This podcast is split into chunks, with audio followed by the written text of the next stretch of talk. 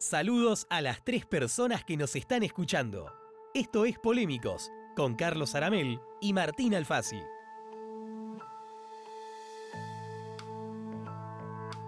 Hola, bienvenidos a Polémicos. Yo soy Carlos Aramel Y yo soy Martín Alfasi. y en este episodio vamos a hablar de la piedra angular de toda la cultura mexicana.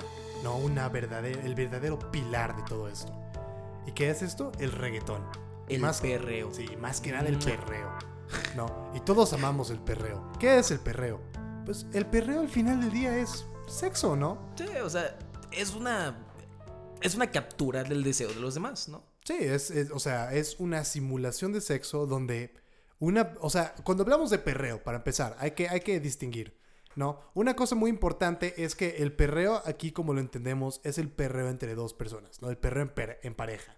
No, claro, bailar solo o sola podría tener otras características y cualidades y connotaciones.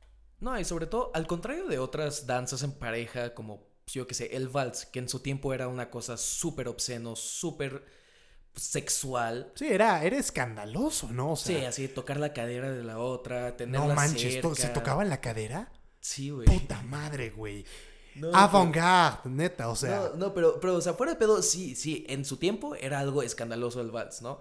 Pero a cambio de eso, lo que tiene, lo que diferencia el reggaetón a cualquier, básicamente cualquier otro tipo de baile, es en su utilidad. Porque al final el reggaetón, en nuestra opinión, más que nada, es para generar placer sexual. Sí, mientras en el vals, por ejemplo, podrías, o sea, estás bailando con alguien, ¿no? Y hay una cierta insinuación, una cierta tensión sexual, lo que quieras.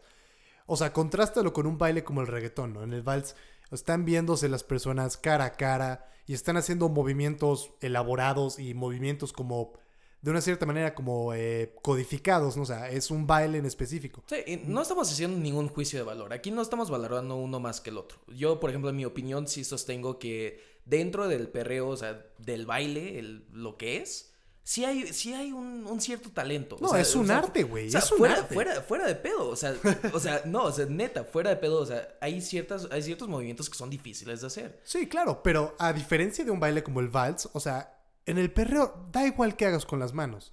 Da igual, o sea, los movimientos específicos que hagas con los pies. Lo que caracteriza el perreo, más que nada, simplemente es un movimiento de la cadera. Sí, pero sobre todo es para crear placer sexual. Sí, sobre un- todo para el hombre. Un movimiento que simula el sexo. Sí, porque al final, sí, están, están perreando, están bailando juntos y pues sí, se están metiendo la niña y todo, todo lo que tú quieras, pero al final a ella tal vez psicológicamente se esté generando algún, algún placer, pero no es físico, o sea, no, que yo sepa, no, no, no hay ningún nervio allá por atrás que te, que te hace sentir Bruh. bien mover el... Bruh, bruh. ok, pero en toda seriedad, no, o sea, es, es algo psicológico. Mientras Sí. que para el hombre es, sí, es completamente normal, físico, de que pues si te mueven la, si te, si te lo mueven ahí, si hay fricción, pues claramente te va a placer, te va a generar un placer sexual. Sí, y ahí entra la idea de objetivización, ¿no?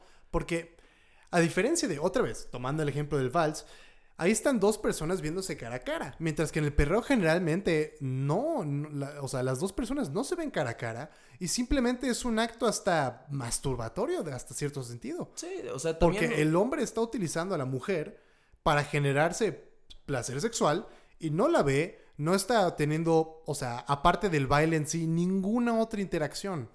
No podría ser quien sea. No, y, ta- y también, o sea, dentro del vals eh, hay- es todo un movimiento, o sea, complicado, pero sobre todo hay una cooperación, hay... Y tienes que ir a clases. Sí, tienes que, tienes que ir a clases, cuestan un verbo, pero este, no hablo de experiencia personal, chavos, pero este, no, o sea, sí, es, es una cosa completamente aparte. Y claro, en el vals es el hombre que tiene que, tiene, es él el que da el, pues el seguimiento, es el que, que es el líder, digamos, del- de, de los pasos, pero al final no es tanto para el hombre. El perreo es casi, casi, o por lo menos como lo vemos ahorita en, pues digamos, en los antros y en los lugares normales, digamos, es, es para el hombre, es para generar placer al hombre y para que la mujer sea objetivizada, para que parezca una, pues en términos psicológicos para que parezca una pareja sexual atractiva, ¿no? Sí, es una herramienta de placer al final. Sí, y, y cuando lo piensas en el reggaetón, o sea, hay, hay bailes intrínsecos, complicados, hasta bonitos pueden ser, pero es para la mujer. El hombre, pues, pues, que nos quedamos ahí con, con las manos ahí haciendo nada, no sabemos qué hacer con, con la cadera, o sea, no, o sea, no hay, no hay algo específico que tiene que ser el hombre, nada más es como, está ahí. Pero todo esto no es por coincidencia, ¿no? Es, obviamente está diseñado, ¿no? La letra, y ma- o sea, la música y la letra invitan a este tipo de pues, prácticas, ¿no? O sea, el dembow es, ¿no? Pum, pum, pum, pum, pum. O sea, Sí, es, y, y de hecho el dembow tiene una historia y tiene un, o sea, un porqué, un hilo que lo hace justamente eso y lo veremos en el próximo episodio. Shameless plugging. Pero, Pero- sí, sí, sí, el ritmo está sabroso por razones que vamos a tocar en el próximo episodio. Pero fuera de eso, también, sobre todo la parte la más misógina de la cultura reggaetonera, son las letras. Sí, son las letras. O sea, se han- o sea, va a sonar muy cliché, pero ¿se han parado a escuchar las letras? O sea, Pero No. realmente así, Sí. realmente considerando lo que está diciendo, la ideología detrás, O sea, que te obviamente, está intentando obviamente no dar. somos los primeros en decir esto, pero el reggaetón tiene una, dice unas cosas muy medievales. Sí. O sea, hay una canción de Daddy, o sea, la, la canción fundadora del reggaetón, casi casi así como su, su primera obra grande, no la de gasolina, tiene una letra que dice literal como, estoy parafraseando aquí, no me, no me vayan a citar, pero Daddy Yankee dice como de, mami estás bien buena mientras bailas reggaetón en la cocina. O sea, esto no es una parodia, esto, esto es una cosa que Sí, o sea, se dice sin ironía. Sí, no, y, to- y tomando, tomando el ejemplo de gasolina, claramente todo el mundo sabemos que la gasolina es, sí, es, un es una metáfora, ¿no? O Sí, sea, claro. Estamos hablando del sexo. Pero eso pasa con todo. O sea, claro, te van a poder por siempre un, un- el estereotipo, el estereotipo típico es de que, ah, no, tu, tu novio te es infiel, entonces te vas al antro y vas a bailar. Te y- pones a chupar, Sí. subes un video para que lo vea él. Vas Sí, a perrear así- bien así- asqueroso, pero sin acoso. Sí, pero cuando lo piensas, hay un, hay un mensaje detrás. No, y obviamente tienes estos artistas de reggaetón Poetas. que, que traen líneas así como de Soy un agente del patriarcado y te quiero denigrar. Polémicos. Contenido académico. Sí, eh. Pero, sí, lo que queremos decir es que la letra está horrible, está increíblemente misógina, pero, Medieval, o sea, es- Sí. no, está horrible. claro, ¿no? pero ¿se podrá cambiar? Sí, sí se puede cambiar. Y hay un ejemplo bastante, bastante interesante de un grupo, de un movimiento un poco marginalizado, un poco, pues poco conocido, que es, que es liderada sobre todo por, este, como alrededor de cinco artistas chilenas, notablemente la Tomasa del Real y Liz. Las otras, la neta, se me olvidaron sus nombres. No soy tan fan del, fan del género. Nada más me parece súper interesante. Pero lo que propone el neoperreo, así es como se llama. O sea, no, no es mame, es así, se llama neoperreo. Es muy interesante lo que están diciendo. Básicamente, lo que quieren hacer es cambiar el paradigma completamente, ¿no? Quieren invertir los roles dentro de la cultura del reggaetón tradicional y cambiar la mentalidad dentro del- de este perreo, ¿no? O sea, en vez de ser, ok, eh, voy a, eh, o sea, todo el reggaetón re- eh, básicamente se reposa dentro de la concepción de que hay que denigrar a la mujer, vamos a objetificarla, ¿no? Es un objeto sexual y yo como hombre voy a buscar mi placer. Pero estos artistas lo que quieren hacer es al contrario, quieren hacerlo Quieren liberador. Sí. No, y la- en la manera en que lo hacen es, es muy interesante y me parece que es bastante eficaz. En mi opinión, lo que ellas hacen es, tienen letras y, tienen, digamos, ciertas canciones, no todas son iguales, pero ciertas canciones van van a ser muy explícitas hablando de cómo, por ejemplo, se quiere coger a tal güey o tal persona. Pero sí, o sea, son explícitas y son tan explícitas como las son las canciones reggaetoneras, pero pues, a nosotros nos parece muy raro.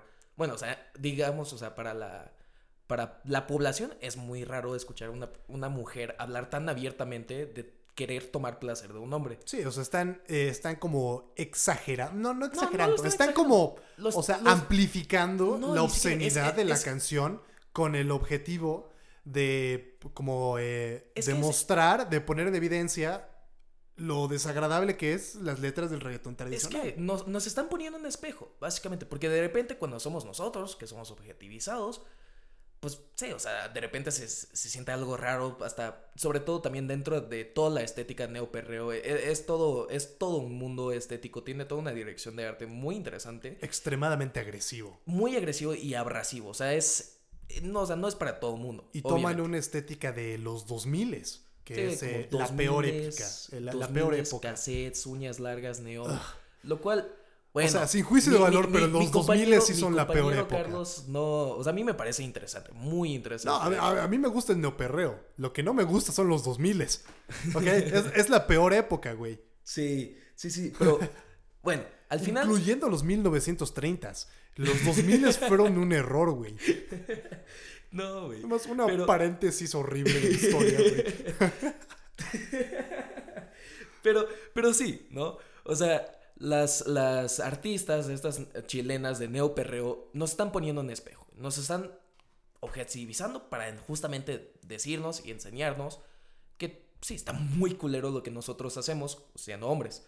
Pero al mismo tiempo lo hacen en una forma de toma de poder. En en un- es un empoderamiento para ellas y para las personas que las escuchan. Porque el chiste es de que sí, las canciones siguen objetivas, o sea, siguen sexuales, este, explícitas, el baile es básicamente el mismo, que sigue siendo un baile sexual intrínsecamente, pero es, es la ideología detrás que cambia y yo pienso que eso hace toda la diferencia. No importa si es intrínsecamente, intrínsecamente sexual, porque al final, ¿qué importa que sea sexual? El sexo es, es normal, es saludable, todo mundo, todo mundo nos mama el sexo. Literalmente y figurita, figurita. Bueno, Figura- Figurativamente. eso. Words. Bueno. Porque sí, al final, el sexo, todo mundo, lo- todo mundo lo queremos. Pero bueno, eso para mí es, es toda la diferencia. Pero yo creo que, o sea, yo por lo menos me veo mucho más escéptico dentro del movimiento. Por una razón, ¿no? Tú escuchas estas letras, ¿no? Y tú apropias este mensaje, ¿no? De empoderamiento, de liberación. Pero si estás haciendo un perro en pareja, ¿no? Bajo esta música y tú tienes este paradigma, pues no puedes saber lo que está pensando la otra persona. Si la otra persona te está objetivizando, o sea, te está haciendo objeto sexual a ti, pues realmente no se logró nada, ¿no? O sea, ¿realmente cambió algo? ¿No? O sea, sí, claro, las letras son más inclusivas, más progresistas, etcétera, ¿no? El mensaje, muy bien, ¿no? Es un gran salto adelante para las relaciones de género, en mi opinión.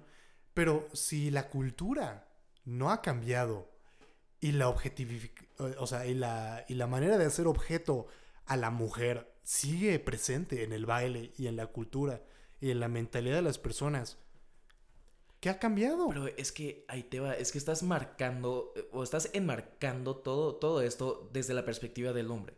De que si el hombre no cambia su perspectiva, no importa que la mujer no se sienta objeta, no se sienta objeto, no se sienta sexualizada. Cuando no, o sea, honestamente hay otras maneras de verlo, no nada Sí, más, o sea, el, enfoque del hombre no es lo que importa. Sí, obviamente Claro, no quiero tiene- encuadrar el feminismo hacia el hombre, o sea, eso está mal. Claro, Pero, pero, lo único que estoy diciendo es, o sea, sí, claro, tú llegas con esta idea, ¿no? De liberación, etcétera, pero si la otra persona, mujer o hombre o lo que sea, viene con otra idea de que te va a objetivificar, pues el daño ya está hecho. No, pero también ¿No? está el empoder... Ahí va el empoderamiento, porque el em- ¿qué es el empoderamiento? Es darte el poder a mandarlo a cagar, a mandarlo a la verga. Sí, pero bajo Pero- esa lógica. Pero o sea, ni, si- ni siquiera no nada más eso. Es- eso no es, el, no es el argumento así principal. O sea, Ni eh, siquiera. no, es, es que nada más déjame entrar aquí un poquito más. Porque, o sea, aquí está diciendo, ok, si yo no me pienso como objeto, nadie me puede objetificar. No, no es eso. Lo Entonces, que estoy, ¿cómo lo que estoy funciona? diciendo es de que al momento de que la otra persona te afecta, te está sexualizando, si tú resistes, pues al final, claro, en su mente podrá, podrá objetivizarte, pero tú como persona, como individuo, tienes un mayor, sí, un mayor empoderamiento. Como una autonomía, ¿no? Pero, Pero, fuera- pero fuera- de- fuera dentro de, eso, esa lógica, o sea, eso. si piensas como esclavo, ¿aún así dejas de ser esclavo? Mira, aquí estamos entrando en una cosa bast- bastante complicada de filosófica. O sea, en una cuestión. No sé, no me ves, no, no quiero comenzar con Hegel ahorita, güey. Pero, o sea, lo que, lo que sí quiero decir es de que sí, el movimiento neoperreo podrá ser limitado en cómo decide combatir este, esta relación de, de poder, esta relación de género, ¿no? Pero fi- al mismo tiempo, o sea, e- es un género marginalizado y que tiene muy poco tiempo, nada más lleva como dos años, tres años realmente desde que comenzó. A mí lo que me interesa más que el neoperreo en sí es van a ser los efectos que tienen el neoperreo y el todo la todo, todo el feminismo en general y el sentimiento profeminista dentro de la cultura hispanohablante latinoamericana, porque eso hasta va a afectar el reggaetón. Porque de repente, si logramos, ojalá logramos a cambiar nuestras normas y valores a que seamos, digamos, por lo mínimo más inclusivos hacia las mujeres, el reggaetón, el reggaetón también va a cambiar. Porque de repente la sexualización tan vulgar, tan obscena, tan poco sutil, ya, ya no, no es que no venderá, pero simplemente es una mala imagen. Pero es- regresamos y es- a lo mismo. Pero ¿no? es, es marketing, güey. O Es sea, que- pero, güey, es, es aunque marketing no- y o eso sea, cambia. Sí, eh, ok, el ritmo se queda igual, sigue siendo reggaetón, pero hablan sobre geopolítica en, en Holanda, pero en el baile el hombre sigue objetificando a la mujer. ¿Qué ha cambiado? ¿No? O sea, sí, pero o sea, también- digamos, pero la pintura cambió, momento- pero la relación de poder sigue ahí, ¿no? Pero no necesariamente, porque justamente al momento en que la mujer se empodera y al momento en que tome esta, pues, digamos, decisión consciente de no dejarse, ella también está objetivizando. Bueno, ni siquiera es objetivizando, o sea, es, eh, hay que ser honestos. El perreo es para el placer, ya dijimos, es para el placer sexual. Y el placer sexual no es nada malo, es algo saludable y es algo para todos. Y es algo que todo mundo nos gusta, ¿no? Mínimo en teoría, ¿no? Pero sí, el perreo es muy sexoso. Pero ¿qué tiene?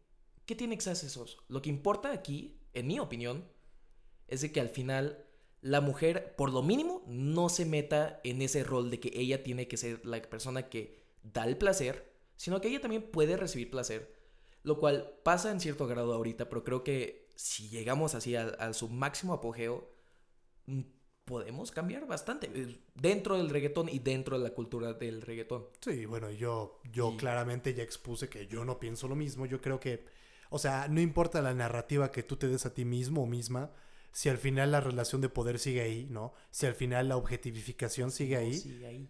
pues realmente el daño ya está hecho y nada Entonces, ¿Cuál cambia. es tu solución? ¿Eh?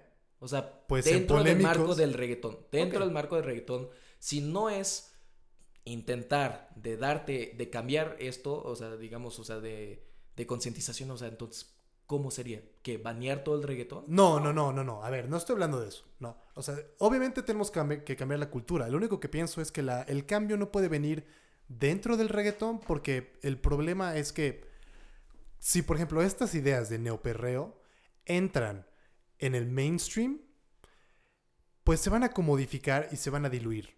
Pero esa es mi opinión. Y en polémicos no tenemos las respuestas, solo tenemos las preguntas. Entonces, eh, por favor, escuchen nuestro próximo episodio. Vamos a hablar sobre la historia del reggaetón, sobre sus fundamentos ideológicos y muchas cosas más interesantes. Yo fui Carlos Aramel. Y yo fui Martín Alfasi. Muchas gracias por escuchar. Ahora Agustín les va a decir nuestras redes sociales. Mentanos la madre en Twitter, arroba tuitpolémicos. Estalqueanos en Insta, arroba polémicos live. Visitanos en Face como Polémicos Podcast.